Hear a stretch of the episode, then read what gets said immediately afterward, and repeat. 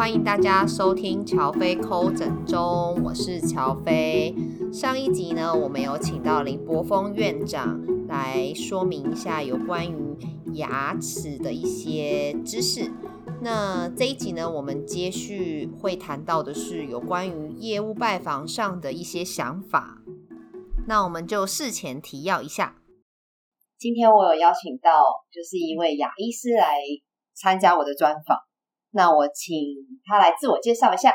Hello，各位听众朋友，大家好，我叫林国峰医师，我目前是高雄男子生真美学牙医诊所的院长。那我已经出来开业已经五年了，那也执业了十六年。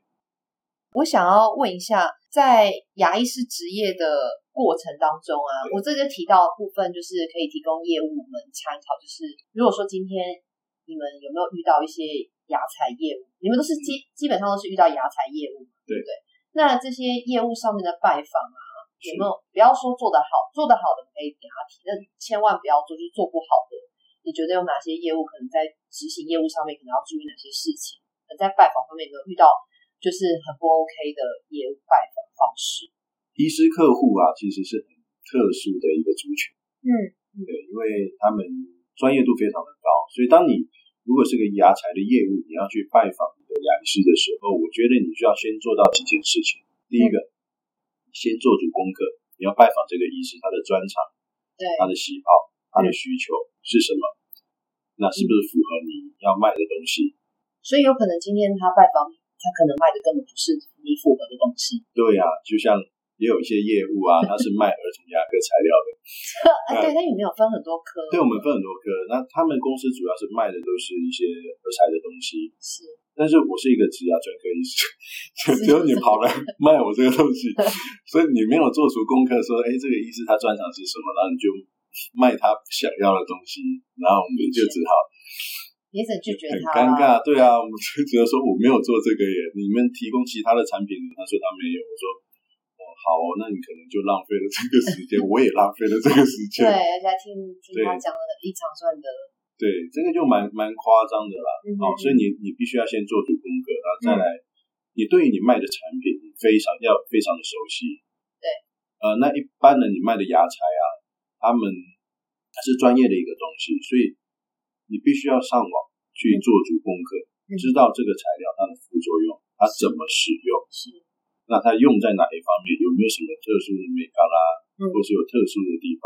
嗯，这些东西除了你们公司的 DM 之外，你上网做你的功课之后，嗯，当你在跟医师做介绍的时候，我会希望所有的业务你能够在短时间之内，对，十分钟之内，你自己大概制作个十几张的 slide 投影片，OK，OK，把你的要卖的东西它的长处、优点，在十分钟之内把它介绍完，因为医师的时间其实是非常忙碌的。那你讲了半天，医师不晓得这个东西你卖的东西到底用在哪里，怎么使用？对，然后它好处是什么，你都没有讲得很清楚。然后这边讲一点，那边讲一点，然后这个卖不行，看我不喜欢，你又拿另外一张 DM 出来。嗯，那我会觉得你你是没有做出功课来的。对，就是有一点无从选择。没错，我要帮也帮不了你。对，你都在浪费彼此的时间。嗯。所以这是这两这几项，大概业务尽量避免这些事情发生。对，还有你一定要跟医师约时间。呃，有临时拜访的，这应该很多吧？临时拜访一个医师，你突然好，医师，我等你下诊之后呢，我们再来聊。嗯，啊你就在那边一直等，一直等。其实医师已经很忙了，他下了诊之后，他已经是他的休息时间了。嗯嗯。但是他还要听你再讲半个小时这个东西，嗯，他其实是很不耐烦的。嗯嗯。你如果可以好好的跟他约一个时间，在那个时间之内。就把你的卖的东西讲得清清楚楚的，我相信你的成交率反而会比较高。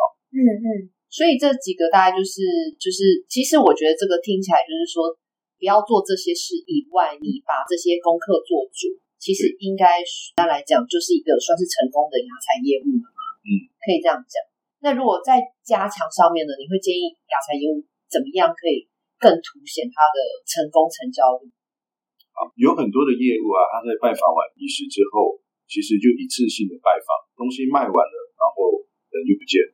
其实我们医生有时候蛮需要售后服务的。哦，所以在售后服务对，因为你必须要去了解医师用的这个时候他有没有问题。对。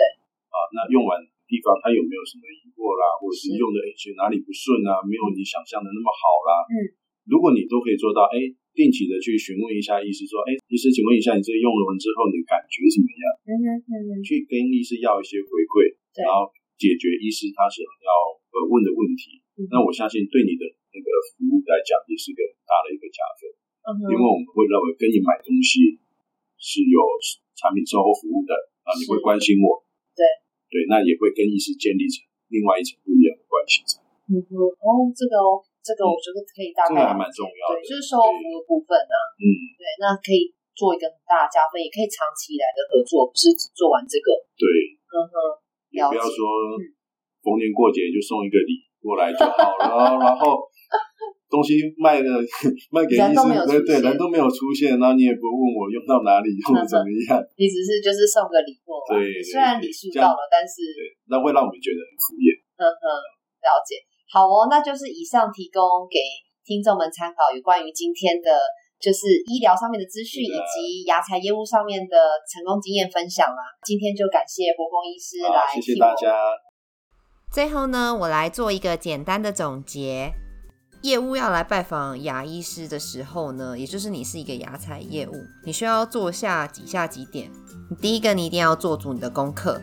所谓的功课部分是说，你对于这个牙医师的了解，你要了解你要去拜访的这位牙医师呢，他的专长是什么，他的喜好是什么，他的需求是什么。你也要看说，你要销售的产品呢，是不是符合这个医师的需求。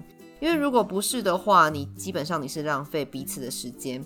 那牙医师的时间其实也是非常宝贵的，他会觉得你浪费他的时间，那他的感受也不是很好。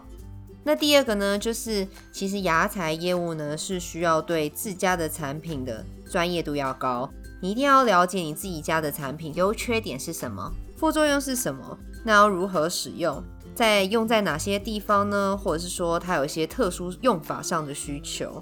那如果可以的话呢，你用短时间的方式，可能大概十张投影片，大一一张投影片差不多一分钟，然后呢，短时间呢，把你的产品呢做简单的介绍，长处啊、优点啊，还有比较啊这样子。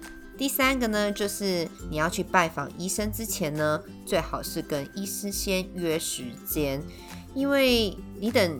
临时拜访，有时候医师会有压力，然后你在外面等。那医生如果结束了之后呢，他也许也很疲累，所以呢，签约时间呢绝对是没有错的。